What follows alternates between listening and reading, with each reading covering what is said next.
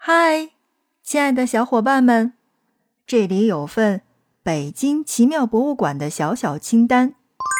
这里没有出土文物，有的是老爷车、美发、电影机以及石刻。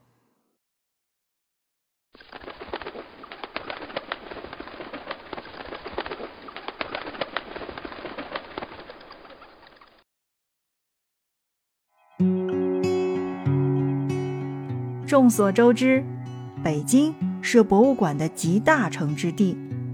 博物馆是我们拓展视野的灵魂栖息地。大博物馆早就去遍了，那些奇妙的、偏门的，甚至怪诞的博物馆，如有好奇心与求知欲，也请提上日程。FM 轻声时光，听着声音去旅行。时间有限，请笑纳。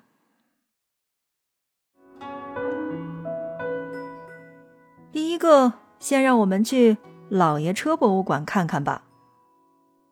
位于北京怀柔杨宋镇的老爷车博物馆，虽然顶着个高大上的名儿，却委身于一个废旧的厂房里，装饰与布展也只能说是古朴大方。但一汽领导来这里参观。临别时，给馆长骆文友留下一句话：“老骆呀，北京、上海的汽车博物馆虽然都有政府数亿元的投资，但是和这些巨头相比，你这里虽然只是环境差了点儿，藏品的水准两家加起来都赶不上你呀。”从前北京市长彭真的座驾嘎斯六九。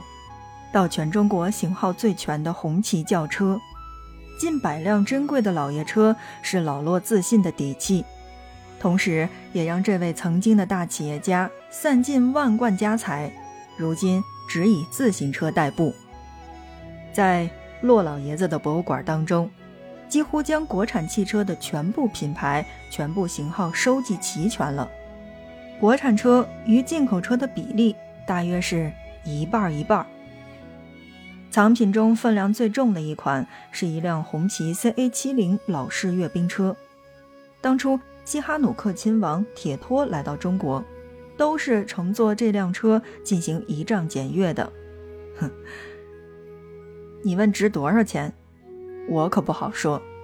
可能我白送给你，你还嫌占地儿呢。而另一款北汽的东方红轿车的收藏经历最为曲折。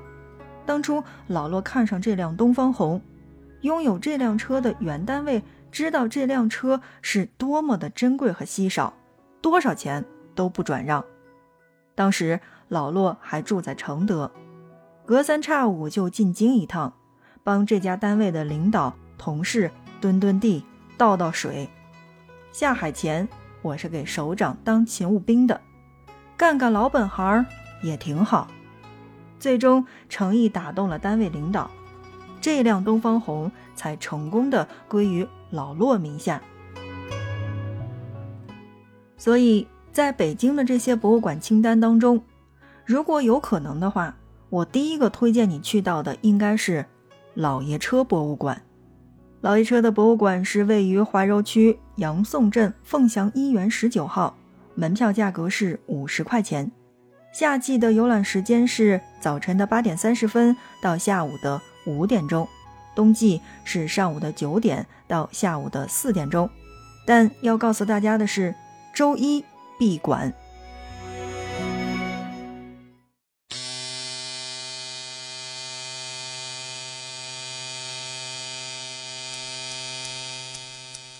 听到这样的声音，是不是有人特别受不了呢？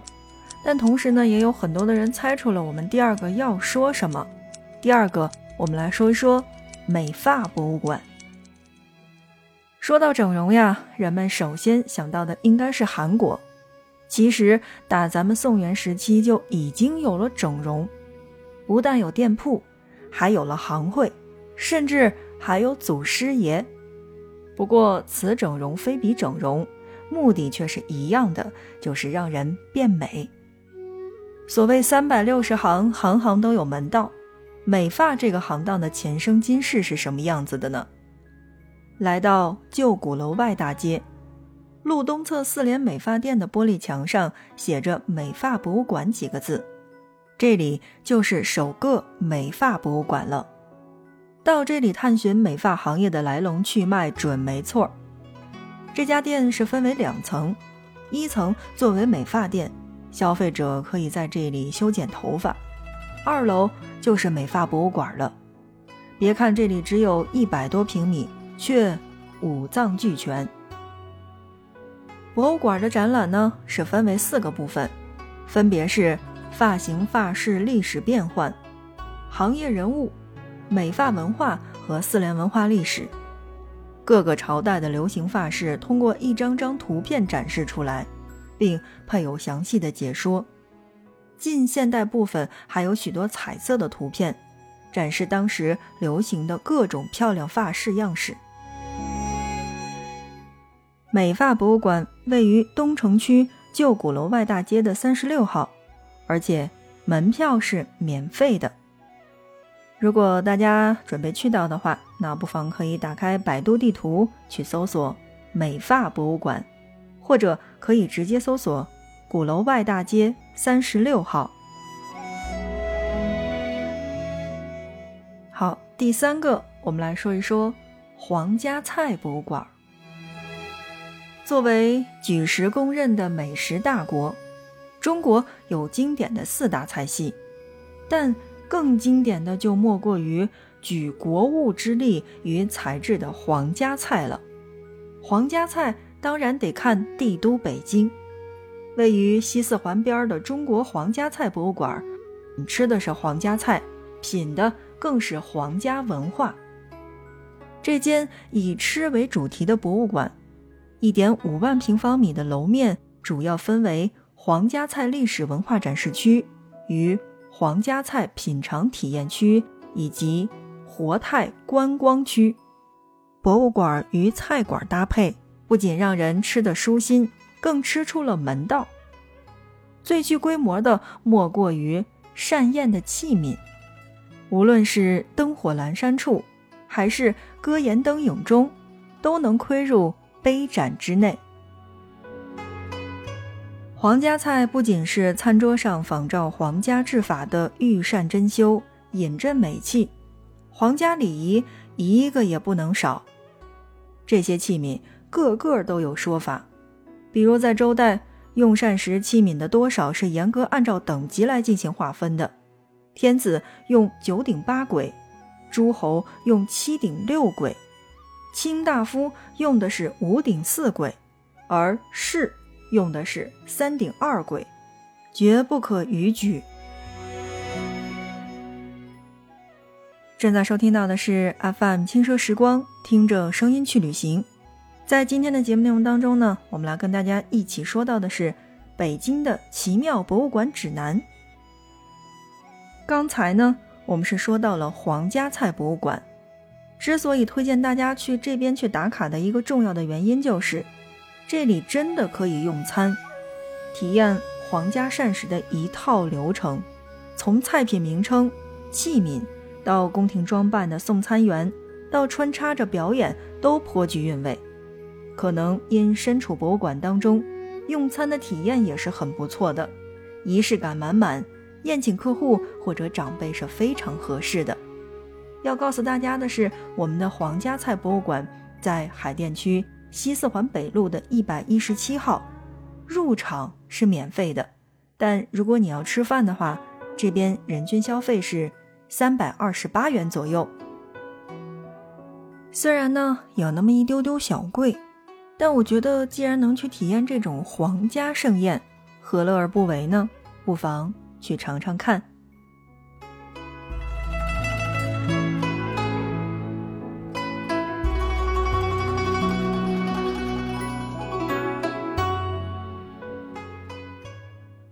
现在的这个四合院呀，不是大杂院惨不忍睹，就是私宅谢绝参观。想要找个保护的好的院子进去瞧瞧，是真难。不过，好在还有这么个私人博物馆，天棚、鱼缸、石榴树，老井、肥狗、胖丫头，一个都不少。位于国子监街上的松堂斋博物馆，院子本身就是正统的四合院的活化石，被专家评为全北京保存最好的四合院。广亮大门门前一对元朝上马石，雍正年间一品文官团鹤祥云图案的台阶石，一对清光绪年间丹凤朝阳墩腿压面石雕。东呛岩为乾隆年间空城计雕砖，西呛岩为乾隆年间萧何月下追韩信的雕砖。门面四组清光绪年间的木雕雀替，尤以西房檐下的双喜双寿垂花镂空木雕为甚。东房檐的麒麟送子也是精美绝伦。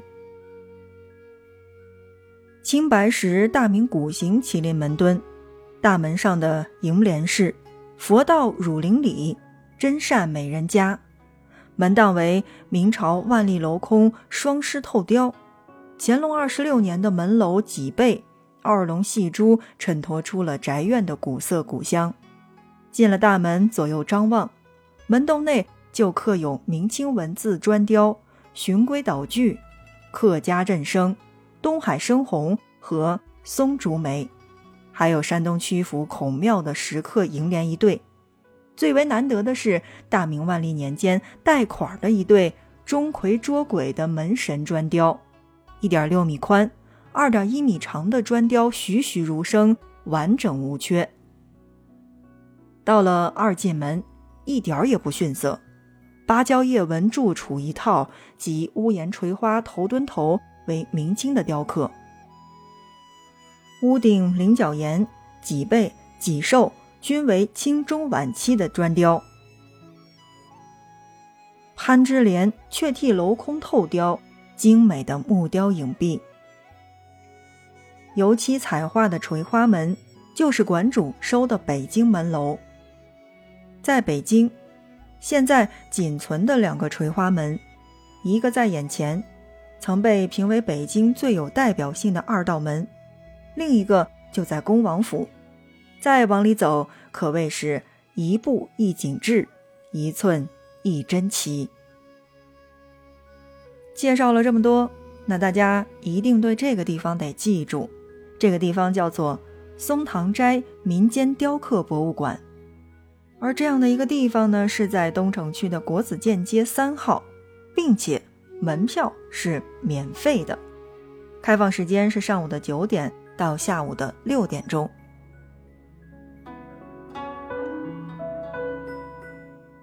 好的，那么我们再来说一个叫做收音机电影机的博物馆。其实呢，现在的很多年轻人其实未必是见过我们所谓的这个收音机，包括电影机的，因为现在的这个通信系统是很发达的，我们有手机就可以搞定一切。上车之后，我们有车里边的这个收音机。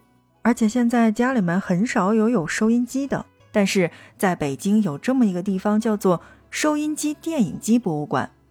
谈论科技，或许是当下最时髦的事情之一，但就像我刚才说到的，那很多的东西为了便捷，哎，也更省力了。比如说像现在的手机，但这并不意味着以前的东西就不再好，他们。逐渐成为了一种专属于某个时代的共同记忆。比如说，这个八零后的小伙伴们都是使用过那个 Walkman 的，然后再往后，九零后一定都是使的那个 MP 三，再往后，比如说像九五后使到的一定是这个呃 MP 四，然后包括 PSP 等等这些东西。那么往前究竟是什么呢？除了 Walkman，好像再没有其他的东西了。这就是我们说的所谓的一种专属于某个时代的共同记忆。那电影机和收音机就是那个时代的共同的产物。总会有人抱着某种执念去留下这点记忆，比如在北京城的东边，坐落在宋庄镇的大七收音机电影机的博物馆，作为国内收音机和电影机领域内规模最大的私人博物馆。这里的收藏在数量和质量上也是颇为惊人的，仅仅是电影机这么个主导过影像史百余年的物件，那么在博物馆当中就有七百多部。从卢米埃尔兄弟发明的电影机，到2005年电影胶片时代结束，期间1890年到2005年机器都有，甚至包括了最早需要用煤油做光源的机器，而拷贝更是多达几千部。收音机在博物馆里面就更多了，三千多台收音机中囊括了早期的熊猫幺五零幺，包括东方红以及欧美等国家的珍品。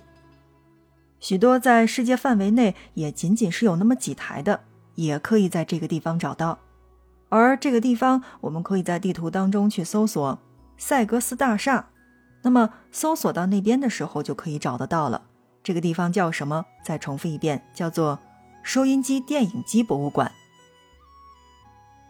好了，亲爱的小伙伴们，那看看时间，我们今天的节目已经是很长了，然后跟大家聊到了很多在北京可以逛到的这种小众的博物馆。其实呢，还有很多是我们没有介绍到的，比如说，呃，叫做北京二锅头博物馆。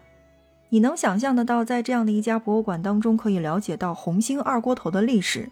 然后顺便去体验一下在博物馆喝酒的感觉吗？或者说，你可以去北京自来水博物馆看看，记载和传承城市水文化、吃水发展的教育基地，这边也是可以去到的。然后也包括中国法院博物馆，这些地方其实都是在北京市里边的。那如果小伙伴们有时间，不妨可以去在逛大博物馆的时候呢。去尽量的去逛一些这样的小众的博物馆，你会发现一个不一样的北京城。好了，今天的节目就是这样了，感谢大家的收听，我们下一期不见不散。